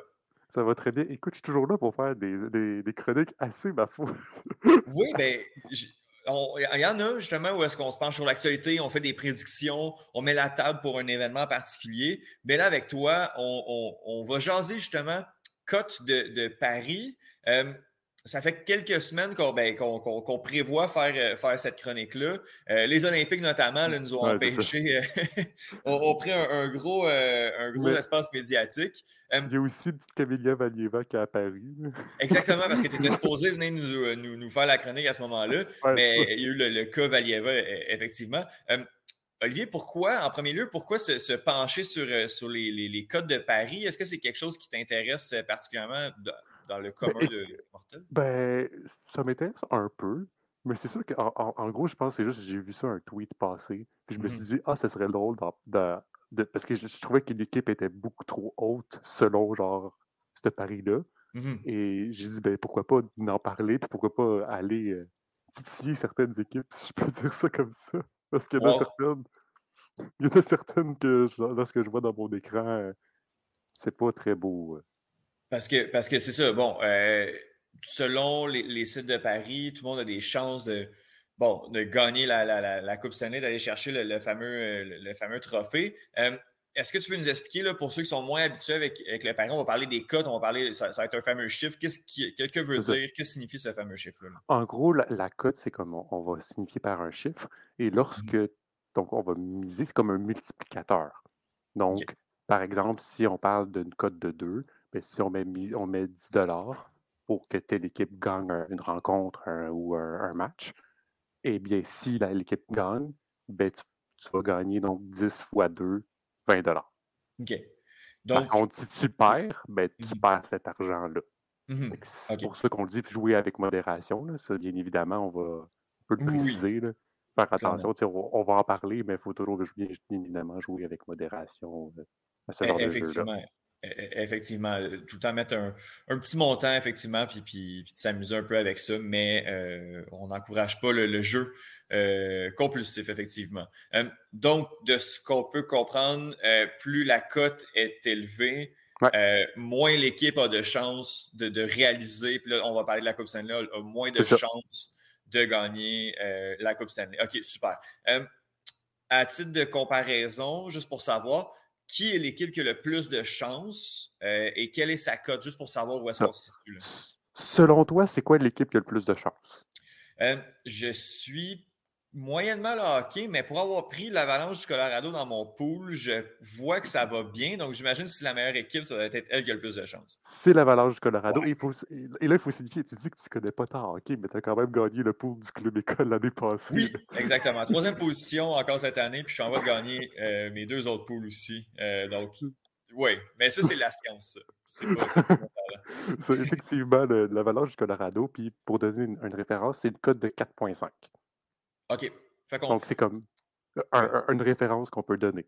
OK. Fait l'équipe qui a le plus de chances de gagner la Coupe Stanley, là, si on met 1 on a 4,5 fois plus de chances. Ben, on a 4,5 fois notre mise. Donc, c'est quand même Ouais. gros. Ce n'est pas, des- c'est pas des paris qui sont. C'est quand même des paris qui sont risqués. Mais ça, c'est pareil, ils sont risqués parce que c'est. Il y a tellement de choses qui peuvent arriver dans une saison. C'est surtout ça. Mhm. là. Tu sais, C'est pas comme si tu faisais juste parier sur un match. là, Tu paries sur quasiment toute la saison d'une équipe. Là. Fait qu'il faut Mhm. faire attention. Exact. exact. Puis les codes sont appelés à changer, j'imagine, au fil de Ouais, la ça. saison. Au fil Euh, de la saison, il y a des changements. Il, y a- il Ouais. peut y avoir des changements. Ensuite, la deuxième équipe, c'est euh, les Hurricanes à Caroline. Bon, ils sont deuxième dans le classement. Ça me surprend un peu parce qu'ils sont, en- sont au-dessus du Lightning de Tampa Bay. Fait que- mais tu vois Caroline une cote de 6, Lightning de Tampa Bay une cote de 7. OK. Bon, OK. Fait que c'est juste au-dessus. ouais, c'est ça. Je m'attendais à plus du Lightning de Tampa Bay parce que ben, ils ont quand même gagné deux fois la coupe. Mhm. Donc, euh, Oui, c'est ça, il y a l'expérience Le- un peu de l'équipe qui aurait peut-être dû jouer dans la balance, même si là, j'ai le classement de la LNH devant moi. Les Hurricanes sont comme. Ouais. sont fiers avec le, le classement. Ça, je suis d'accord avec ça. Oui, oui, ça se fait au classement, clairement, mais l'expérience, le parcours en série du, Ouais, Lightning ça. aurait on a peut-être dû jouer dans la balance. Mais on doit s'attendre aussi que les personnes qui ne suivent pas vraiment les, les, les, les- les mises, ben, c'est sûrement des ordinateurs qui ont tout programmé ça. Oui, que- Qui n'ont peut-être pas ce, ce penchant-là. oui, je comprends. Le quatrième équipe, ensuite, c'est les, les Panthers de la Floride. Bon, on se fie toujours au classement. Mhm. C'est ça, c'est logique. 7.5 par contre. C'est vraiment comme. Lightning Tampa Bay est à 7, 7.5. Puis c'est Wow. probablement ce qu'on a, on a plus hâte de voir, le plus hâte de voir en série éliminatoire, là, un match de deuxième ronde, Lightning de Tampa Bay contre Mhm. Panthers la Floride. Oui. Et là, ensuite, on va commencer. Cinquième équipe, les Maple Leafs de Toronto. OK. Qui, qui- Selon, qui ont le plus de chances de gagner la Coupe Stanley. Ça, c'est l'équipe qui euh, n'a pas gagné une ronde depuis plusieurs années euh, Depuis en 17 séries éliminatoires. OK, c'est ça. Super. Je comprends. 17 Je comprends. Donc, euh, est-ce que ça vaut la peine de mettre un petit 10 sur les Maple Leafs, quitte à en gagner 90, en fait 80 à, à la fin de tout ça? là? Euh, Ok, ben, c'est ça, là, ça vaut une équipe passer Hey, je t'ai je t'ai perdu, Olivier. Euh, Peux-tu sortir ta, ta Assez dernière phrase? Oui, c'est ça. Ben, surtout une personne, une équipe qui qui vient- qui a toujours pas passé de ronde. Imagine gagner 80 avec juste en gagnant la coupe. Il faut qu'elle gagne 4. C'est pas juste une ronde qui gagne. Oui, là. oui, effectivement, c'est ça, oui. Et là, ensuite, la prochaine équipe, je ne comprends pas. Les Golden Knights de Vegas. Las Vegas. Explique-moi, est-ce que c'est. sont, sont sixième et au classement général, ils sont 15e. Oh, OK. OK. Je. Je comprends. Comme, Ben, je, je comprends ton point, oui. Je suis comme, qu'est-ce que tu fais là? Oui, ils ont une bonne équipe, puis je dois l'avouer, mais lorsque tu vois qu'ils sont dans le bas fond du. Ben, pas bas fond, mais ils ont de la difficulté à les se qualifier en série éliminatoire. Ben, Ça- écoute, Je comprends pas trop. ben, tu sais, tout, tout dépend encore une fois de, de peut-être l'expérience. Des fois, j'imagine que la division peut jouer, Ouais. pour, peut, peut jouer pour quelque chose. Oui, mais si tu, si tu, mets, si tu, si tu prends en compte l'expérience, dans ce cas-là, monte Tampa Bay. Je comprends. C'est vrai. Je, je te le donne. euh, je te le donne assurément. Oui, oui, oui. On parle d'expérience, mais l'idée de Tampa Bay n'est même pas n'est même pas proche de- du Colorado. Là. Mhm. Ils sont double, là, quasi- ben, quasiment au double là, de, du, du Colorado en termes de cote. Bon, Oui, c'est oui. sûr que le- la- Vegas, on parle de 10 une cote de 10. Fait que on commence à avoir des grosses cotes. Mhm. Ensuite, on a ben, les Flames. C'est logique. Oui. Euh, les Pingouins. Ben, Ouais. les, les Flames, euh, les Flames qui quand même sont au sommet de leur division se retrouvent euh, quand même derrière Vegas. de, de, Ouais, de- ça, ouais, derrière derrière. Vegas, qui est quand même impressionnant. Mais, mais surtout que surtout qu'ils sont dans la même division, là, on parle là. Ils sont dans la même Mhm. division, puis Flames sont au-dessus, tu sais, comme ils ont 6 points de plus que Vegas en ce moment. Là, Là, on Ah parle, on- en ce moment, on parle de classement, puis on, on est, on, on est mardi. là. Donc, on, Oui, tourne oui. le mercredi, excuse. Fait Oui, oui, c'est ça, faut se spécifier. C'est vrai, c'est vrai. Ça, ça, ça peut avoir le temps de, de bouger, mais ah, ben, c'est- c'est c'est quand même particulier ça, de voir que les Flames sont quand même bien au-dessus dans le classement que, que Vegas, mais Vegas a quand même plus de chances de remporter la Coupe Stanley. Mais en même temps, faut- là, c'est sûr qu'on on se fie sur ça, mais c'est juste comique à voir. Oui, oui, non, juste- clairement, clairement, clairement. Oui. Ensuite, on a les Blues, donc 15. Mhm. Donc, code de 15, en même temps, c'est pas surprenant, là. mais c'est sûr que moi, ce qui me fait rire, je te dirais, c'est lorsqu'on regarde dans le bas fond, là, Oui. c'est comme les Red Wings de Détroit ont 400 de cotes pour gagner la Coupe Stanley. 400? 400. Wow, OK. Si tu fais juste miser, Ouais. tu fais juste miser un 1$, là, mettons. Eh Ça, ça arrive. Ça, ça, ça paye un, un, un bon souper, euh, quelques soupers au resto, euh, je dirais. Puis même, mettons, tu mets 10 là, ça, oh, oui, ça paye un bon voyage, là, quand même. Pour- Mais, mais les Red Wings, tu es à un point aussi où l'équipe ben, a peut-être des chances de faire les séries ou non, pas du tout. Est-ce que les. Non, euh, peut-être. Non, hein, c'est ça, j'ai regardé de regarder ça, mais non, ça va être 11 compliqué. Ouais, Ouais. À 11 points, ça peut être compliqué. Là. Oui, oui, quand on entame, on entame le, le dernier tiers de la, de la saison, là, ouais, j'ai bien de la difficulté à voir les, les Red Mais- Wings. euh, ouais, ça, Surtout, ce qui me fait le plus rire, je te dirais, Étienne, c'est que si tu croyais que le Canadien de Montréal va faire comme les Blues de Saint-Louis, eh bien, tu ne peux pas parier pour le Canadien de Montréal. Ce n'est pas possible. Sur On ne peut pas mettre d'argent sur le Canadien. Pour dire que le Canadien va gagner la Coupe Stanley. Oh boy. Ben, Ils sont tellement dans le bas fond qu'il n'y a même pas la possibilité de miser. ah ouais. Ben, il il y a aussi, il y a aussi peut-être un enjeu de. de- ben, admettons, là, on jase, là. Je veux dire, la cote, si, la cote des Red Wings qui feront même pas les séries, qui vont à la limite batailler, mais que rapidement on saura qu'ils sont pas de 400, la cote du Canadien, on peut se mettre à penser que on est dans les 1000. Donc, admettons la possibilité que euh, on met 10 sur le Canadien sur une cote dans les 1000 et que plusieurs personnes le font et qu'il arrive l'inexplicable. J'imagine que euh, des entreprises de paris comme ça peuvent pas nécessairement se permettre de, euh, de payer tout cet argent-là à tout le monde. Ouais, mais en même temps, qui parierait en ce moment pour, pour que le Canadien de Montréal gagne la Coupe Stanley? Oui. Non, c'est. Ah, on, on dirait qu'on ne sait pas à Montréal ce qui peut. euh, ce Ouais, C'est- vrai qu'on est à Montréal, là, fait que j'avais oublié ce Mhm. détail. Est-ce que est-ce que c'est les, les seuls Canadiens qui, euh, qui sont te- pas représentés ou Je te dirais tous ceux qui sont en bas de 24 et moins. 24e et moins, mettons. OK, OK. Fait Faut que faire ceux, ceux qui ont vraiment pas de chance de participer aux séries. C'est le, le bas fond, là. OK, je comprends, je comprends. Mais je trouve ça, je trouve ça vraiment intéressant de, de regarder ça, euh, de voir là, justement quelques, je veux dire, incohérences, quelques explications, parce que, bon, comme tu l'as dit, le Lightning est un petit peu plus bas.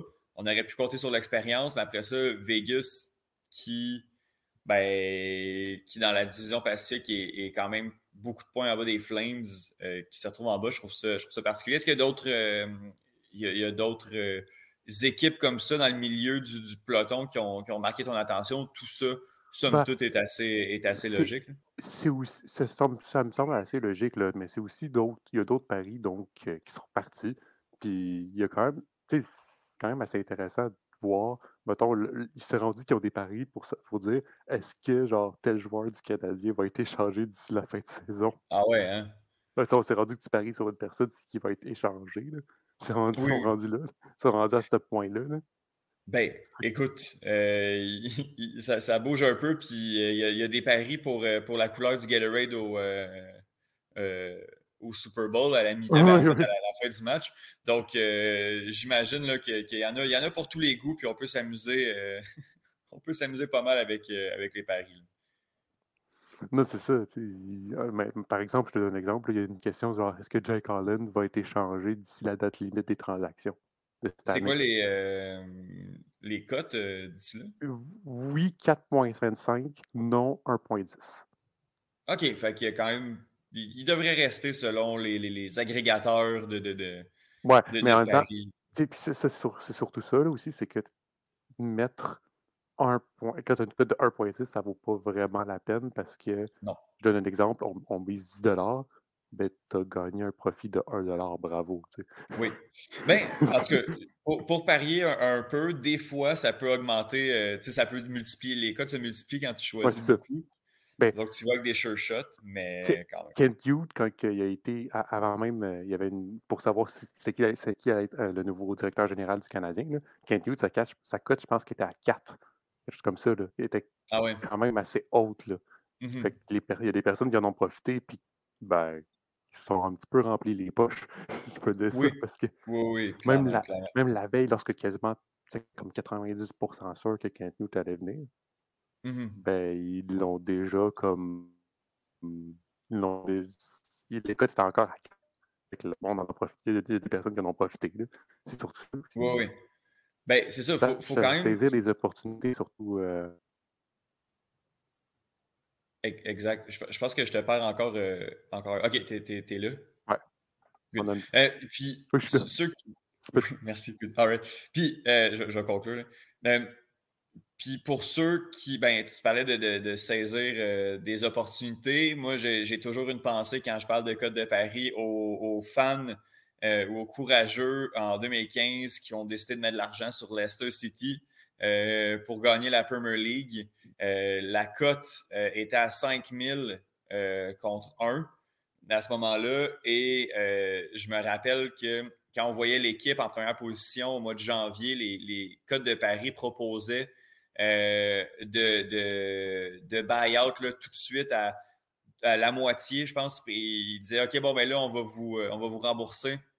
En fait, on ne va pas vous rembourser. Si vous acceptez là, on vous fait la cote à euh, 2500 au lieu de 5000 pour justement pas avoir à payer tout le monde au mois de mai d'un coup que l'équipe gagne, c'était c'était assez fou. Puis l'année prochaine, l'année d'après en Premier League, je pense que la cote la plus élevée, c'était 300. Euh, donc, juste pour donner une idée d'à quel point, des fois, ça peut changer la donne. Euh, les cotes qui, avant, pour une équipe qui n'avait aucune chance de gagner la Premier League, qui était à 5000, l'année d'après, c'était à 300 parce qu'on ne voulait pas se retrouver avec le même, le même fiasco que Leicester City 2015-2016.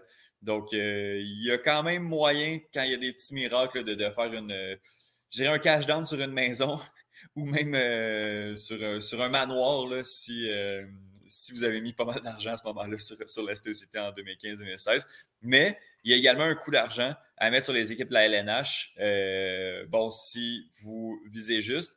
Olivier, si tu as un 10 à mettre là, euh, pour amener ta blonde au resto, euh, tu la mets sur quelle équipe et quel est le type du resto selon l'équipe sur laquelle tu paries en cette fin d'année, en ce dernier tiers de la saison LNH qui débute?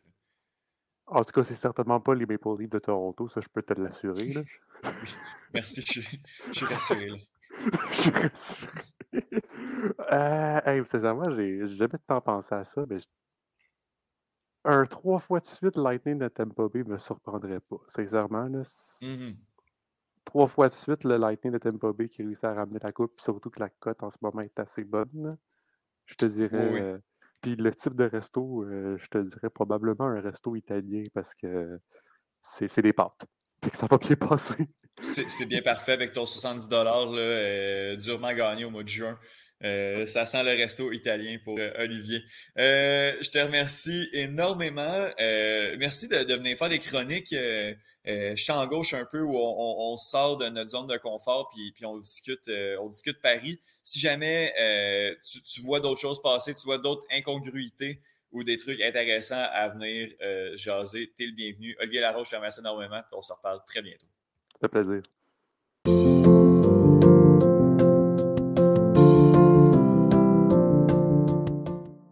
Je remercie Olivier, je remercie Bruno, euh, Johan ainsi que Jean-Lévy pour euh, ce merveilleux épisode. Euh, la semaine prochaine, euh, je, comme à l'habitude, je jinxerai rien, mais il y a du UFC, il y a beaucoup d'arts martiaux mix, donc Faber devrait être là pour venir en discuter. Puis après ça, je ne promettrai rien mais ça promet quand même, tout de même. Je ne promettrai pas de nom, mais je promettrai qu'on aura un autre bel épisode à se mettre sous la dent. Il y a beaucoup de choses qui recommencent, il y a beaucoup de choses à discuter. Je ne manque pas de sujets et de collaborateurs à l'épisode par les temps qui courent. Donc euh, voilà, c'est ce qui va conclure ce 56e épisode du podcast d'un bout à l'autre. Je m'appelle Étienne Boutier, puis on se reparle la semaine prochaine.